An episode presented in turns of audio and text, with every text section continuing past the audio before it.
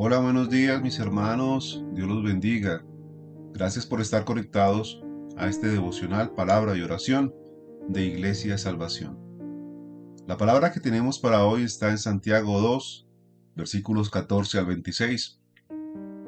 Dice así la palabra de Dios. La fe sin obras es muerta. Hermanos míos, ¿de qué aprovechará si alguno dice que tiene fe y no tiene obras? ¿Podrá la fe salvarle?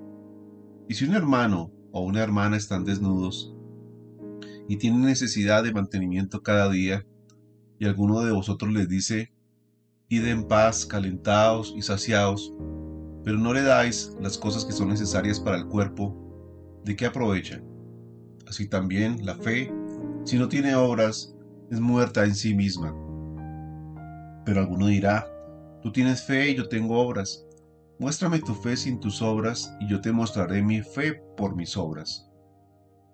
Tú crees que Dios es uno, bien haces. También los demonios creen y tiemblan. Mas quieres saber, hombre vano, que la fe sin obras es muerta? ¿No fue justificado por las obras Abraham nuestro Padre cuando ofreció a su hijo Isaac sobre el altar?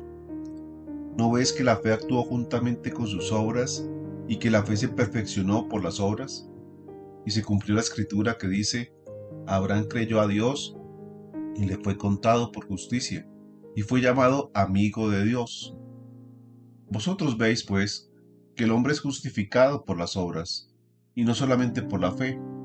Asimismo también Raab la ramera no fue justificada por obras, cuando recibió a los mensajeros y los envió por otro camino, porque cuerpo sin espíritu está muerto, así también la fe sin obras está muerta.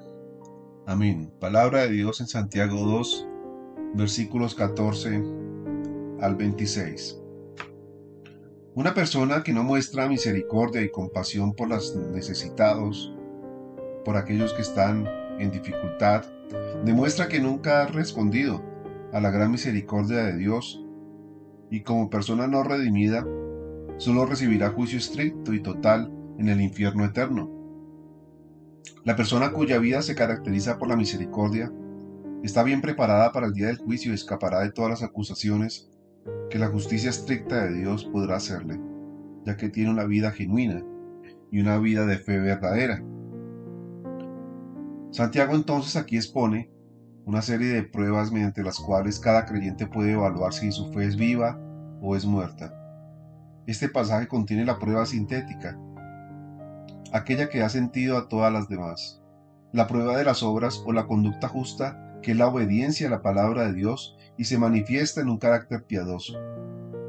En una persona que verdaderamente ayuda a los demás, que tiene obras de fe. Si tú dices que tienes fe pero nunca ayudas al necesitado, realmente tu fe está muerta. La fe sin obras es muerta en sí misma, dice la palabra.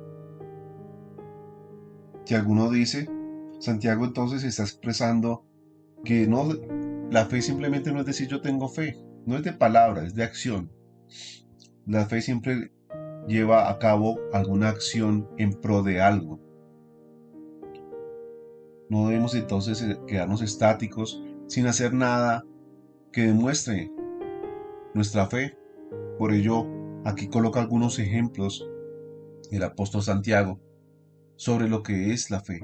Como Abraham entonces, en fe, ofreció a su hijo Isaac, Isaac sobre el altar, sabiendo que en fe Dios proveería y daría el, el cordero para el sacrificio.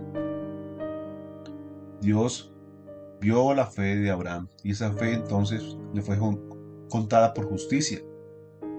Lo mismo actuó en Raab la ramera quien vivió en Jericó, en una ciudad tomada por los israelitas al entrar en la tierra prometida. Cuando los espías de Israel entraron en la ciudad, ella los ocultó y les ayudó a escapar. Como resultado, ella y su familia fueron salvas cuando se destruyó la ciudad de Jericó. Por ello, Hebreos 11:31 menciona a Raab, la ramera, entre los héroes de la fe. Entonces, la fe viva es una fe que está actuando, es una fe que tiene acción, es una fe que muestra buenas obras hacia los demás, una fe que demuestra que verdaderamente creemos. Pero si no tenemos esa fe, tal vez deberíamos preguntarnos si en realidad somos salvos. Por eso la pregunta de Santiago en el versículo 14 diciéndole, hermanos míos, ¿de qué aprovechará si alguno dice que tiene fe y no tiene obras? ¿Podrá esa fe salvarle? Una fe salvadora es una fe entonces que demuestra que la persona ha sido redimida, que ha sido cambiada, que tiene un nuevo deseo de ayudar y de servir a los demás. El hombre es justificado por la fe sin las obras, pero debemos diferenciar si nuestra fe es verdaderamente genuina. Podemos ver aquí entonces que Santiago habla en contra de quienes confunden la simple aprobación intelectual con la verdadera fe. Y se hace una comparación con los demonios. Los demonios saben quién es Dios, los demonios saben quién es Jesús. Ellos lo reconocieron a Jesús y le decían, ¿por qué vienes aquí a atormentarnos? Entonces, no basta con simplemente reconocer a Dios, como hacen los demonios, sino también en actuar en fe a través de nuestras obras en nuestras vidas. El querer nos debe demostrar que tenemos también el hacer. El querer nos demuestra que también queremos hacer lo que le agrada a Dios, lo que es bueno delante de Él. La obediencia activa entonces prueba que nuestra fe es genuina. Amén. Vamos entonces a orar. Padre, yo te doy gracias por esta bendita mañana, Señor, por tus misericordias que son nuevas cada día.